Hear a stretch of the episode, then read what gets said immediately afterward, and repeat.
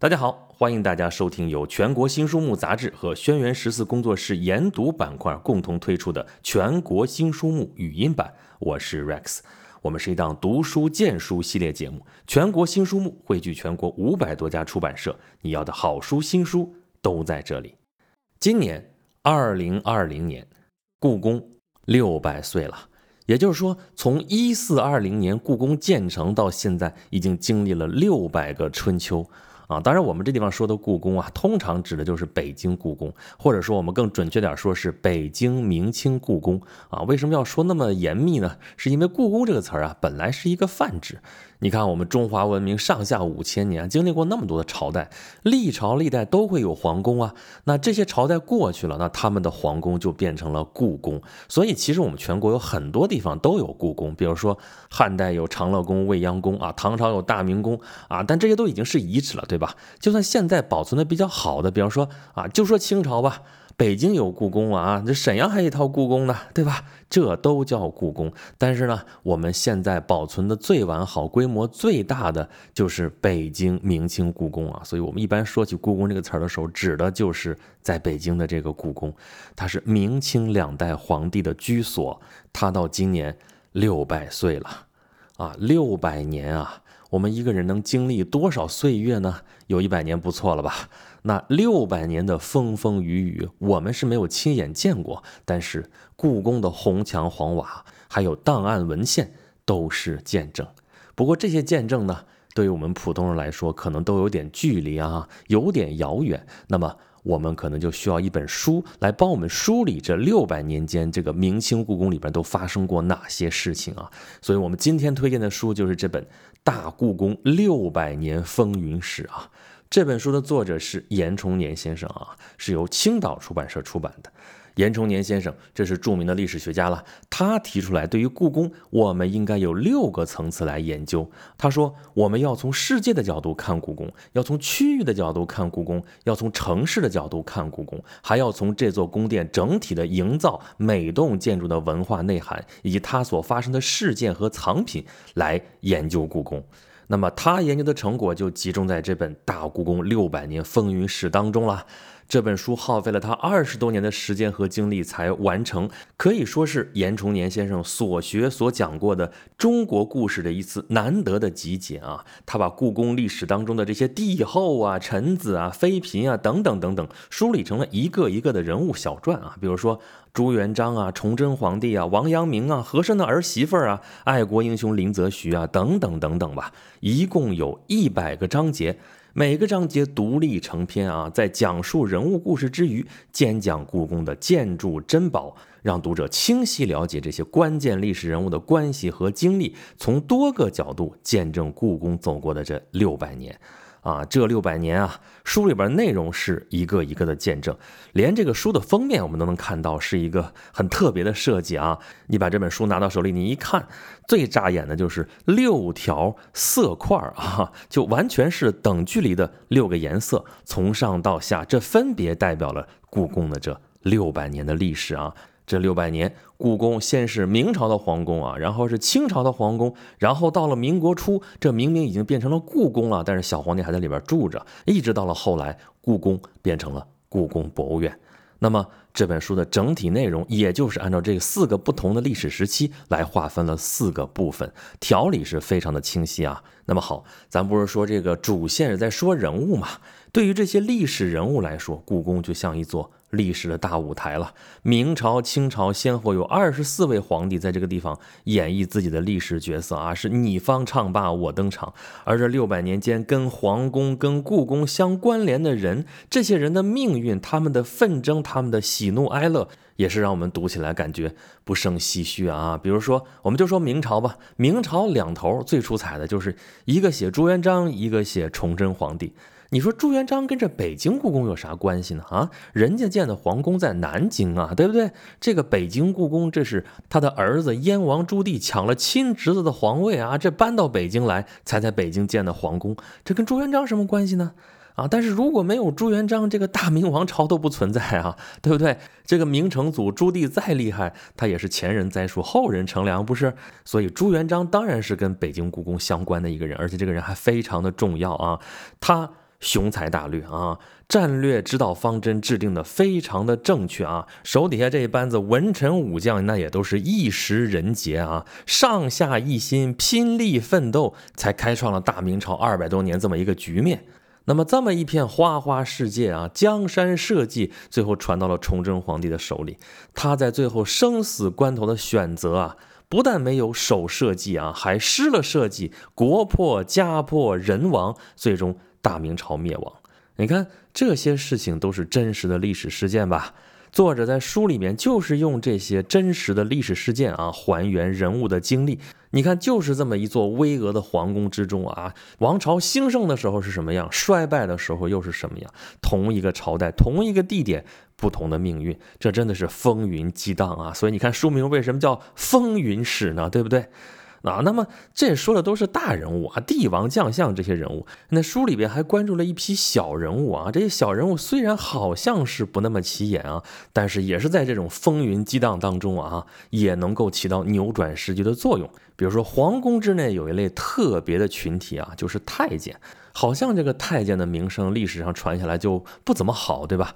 但是实际上在历史当中啊，他们起过非常重要的作用。比方说明朝的话，我们最著名的太监就是郑和了，对吧？郑和下西洋，这个大家耳熟能详。他曾经率领着当时全世界最庞大、最先进的舰队，从江苏出海，经过东海、南海、马六甲海峡啊，穿过印度洋，一直到过东非。这是世界航海史上的壮举啊！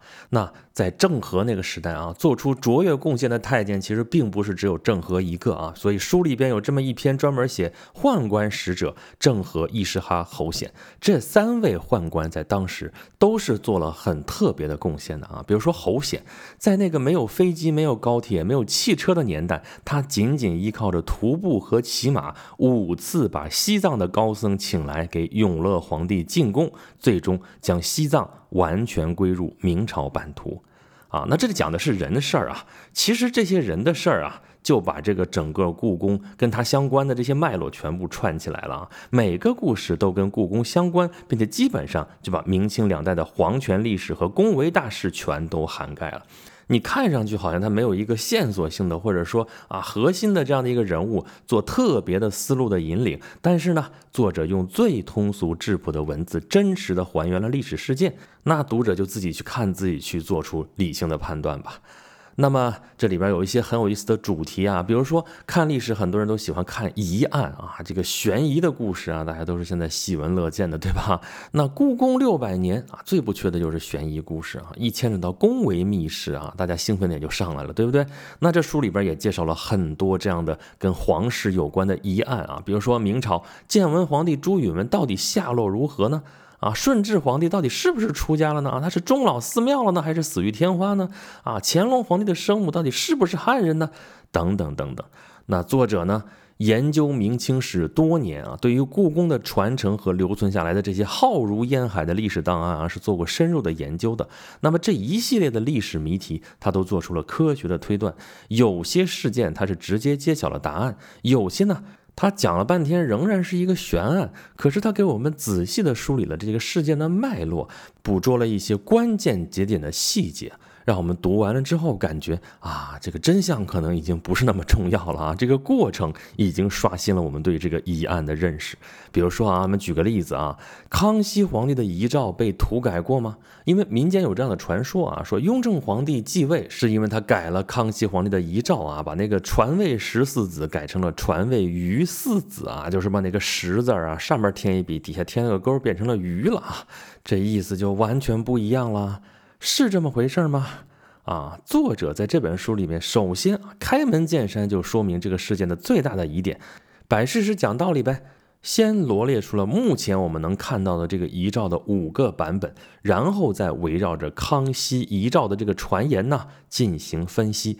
比如说咱们刚才说那个传言啊，如果按那个来改的话啊，传位十四子直接改成个鱼，咱先姑且不说当时用不用这个干钩鱼啊。按照当时的行文习惯啊，这个诏书根本就不是这么写的啊，应该写成传位皇十四子。那你皇十四子，如果你再把那个十给改成这个鱼的话，那就不对了哈，那就传位皇余四子，这根本就不通啊。而且当时这么重要的遗诏啊，应该同时是以满汉两种文字来书写的。你改得了汉字的版本，那个满文怎么改呢？啊，所以这样论述下来啊，观点非常的鲜明，有理有据，并且非常有说服力。那么好，这些说的都是一些宫闱秘事啊，就好多都是勾心斗角、很紧张的这种，是吧？但是其实啊，这书里边还讲了很多关于故宫的趣事儿啊。这样的话，就让这个紫禁城啊，那么巍峨高耸、那么高冷的这个紫禁城，显得就更有人情味儿一些。比如说，他有一篇讲梅妻鹤子啊，讲的是林波的事儿。林波啊，这是个宋代文人，他跟明清故宫有什么关系呢？啊，林波，林和靖啊。这个人一生淡泊名利啊，也不做官。他不是咱们刚才说的梅妻鹤子吗？说的就是他连婚都不结啊，以梅为妻，以鹤为子啊。就是这种清幽的生活啊，这种恬淡的性情，让林波写出来那个诗啊，别有韵味啊。朋友来在这儿喝酒了，念诗，哎呀，说这个诗太好了，你赶紧的就就发表出来吧，以诗扬名啊。但他却说我不图名，不图利，干嘛要以诗扬名呢？啊，朋友觉得太可惜了，这才记录下来啊，汇集成诗集，流传后世啊。而这其中很大一部分啊，包括他的一些真迹啊、一些诗画呀，就藏在故宫啊。所以在这儿跟故宫发生了关系啊。而他这种淡泊名利的精神呢，也被后人所敬仰啊，包括爱国英雄林则徐啊，等等等等。那好吧，以上咱们说的这都是跟故宫有关的人事儿。那么大故宫六百年，留给我们现在这些人能看到的，那就是故宫的这个建筑和它的藏品。我们这些年，这不是有一个非常好的文化现象，就是故宫热啊。这书里边也提到了，故宫受到大家的关注和喜爱，其实主要就集中在故宫的建筑和藏品上面。啊，故宫现在有一百八十多万件藏品，而且每一件都是精品，所以跟故宫有关的很多文字作品都绕不开对这个建筑群和重点文物的赞叹。那么，在故宫一四二零年建成的时候啊，就是当时世界上规模最大、最完整的一组宫殿建筑群。这可是举全国之力建造的啊！这有全国各地的材料、各地的工匠的支持，所以它是当时建造工艺水准的集大成之作啊！对于这样一座气势恢宏的宫殿建筑群，那什么样的语言文字才能与之相匹配呢？那咱们刚才说了啊，在这本书里边啊，严崇年先生用的是最质朴的语言讲故事，但是呢，他把最华丽的辞藻留给了故宫的建筑和文物。比如说他写皇帝的宝座啊，这个现在是故宫太和殿里边那个宝座啊，但是他写的时候还是在奉天殿啊，就是金銮殿那个时候，故宫刚建成嘛，那时候叫奉天殿，比现在这个太和殿可是要大多了。那宝座就高高的安置在那个基座上面啊，它有一个专门的名字啊，叫做楠木修金七云龙纹宝座。然后就说这个宝座啊，前前后后有三组单壁，就是台阶啊，还有围栏，后边还有屏风，也是这种雕龙修金的这种屏风，还有宝相，还有路端，还有仙鹤，还有香亭等等等等这些陈设。然后宝座两侧呢是六根大殿的金柱，上面盘着巨龙，龙头是伸向宝座的。这个奉天殿的建筑面积有两千三百七十七平方米啊，金砖铺地，然后铺上地毯，下面衬着棕皮和竹篾编的席子，所有这些都为了什么呢？就是指向了一个主题，就是烘托皇帝和皇权的至尊、至高、至上、至圣啊。那这样的建筑风格可不是一天形成的啊，在书里面还融入了这个。宫殿建造缘由和对历史背景的解读，也让我们感受到了故宫的建筑和珍宝在历史长河当中的发源和演变。比如他写这个故宫的建筑理念啊，就说这个故宫建成六百年的历史啊，要往上追溯的话，就是。刘基，也就是刘伯温呐，为朱元璋建造的吴王新宫，以及后来的明中都，还有明朝的那个南京故宫啊，这些应该是北京故宫的摹本或者说蓝本吧。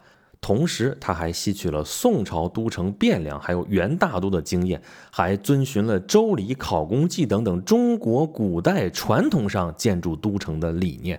所以，这是我们中国古代工程建筑的一个集大成者嘛。那么，再比如说，对于北京城池宫殿这个整体布局啊，书里边也做了深入浅出的描述。说永乐皇帝营建北京城池宫殿啊，法宝就是一个“中”字啊，中国的“中”中嘛，天下之中是北京，北京之中是皇宫。这个“中”字正中这一竖，就是北京城和北京皇宫的中轴线。这条中轴线呢，从南到北贯穿北京的外城、内城、皇城还有皇宫，这就是北京全城的脊梁。北京城的建筑啊，都是以中轴线为基线而对称展开的。那么皇宫在这条中轴线上是前有三突，后有三靠，形成了一个又一个的高潮。这就是我们的伟大的国之瑰宝——故宫。故宫博物院的第六任院长单霁翔院长啊，曾经说过，要把一个壮美的紫禁城完整的交给下一个六百年啊。那么。严崇年先生也说了，说故宫这六百年把文物保护得很好，今后这六百年不但要保护好，而且要利用好啊。过去这些文物是军享、皇帝享用啊，现在是民享，老百姓来享用。不但中国的老百姓享用，而且要让世界的老百姓享用啊。他们看了之后盛赞我们中华文明的伟大，来影响整个一代人。那么我们都是老百姓，我们怎么来享用这个人类文明的遗产呢？不妨就从这本书开始吧。大故宫六百年风云史，记得这是严崇年先生写的，是青岛出版社出版的，好吧？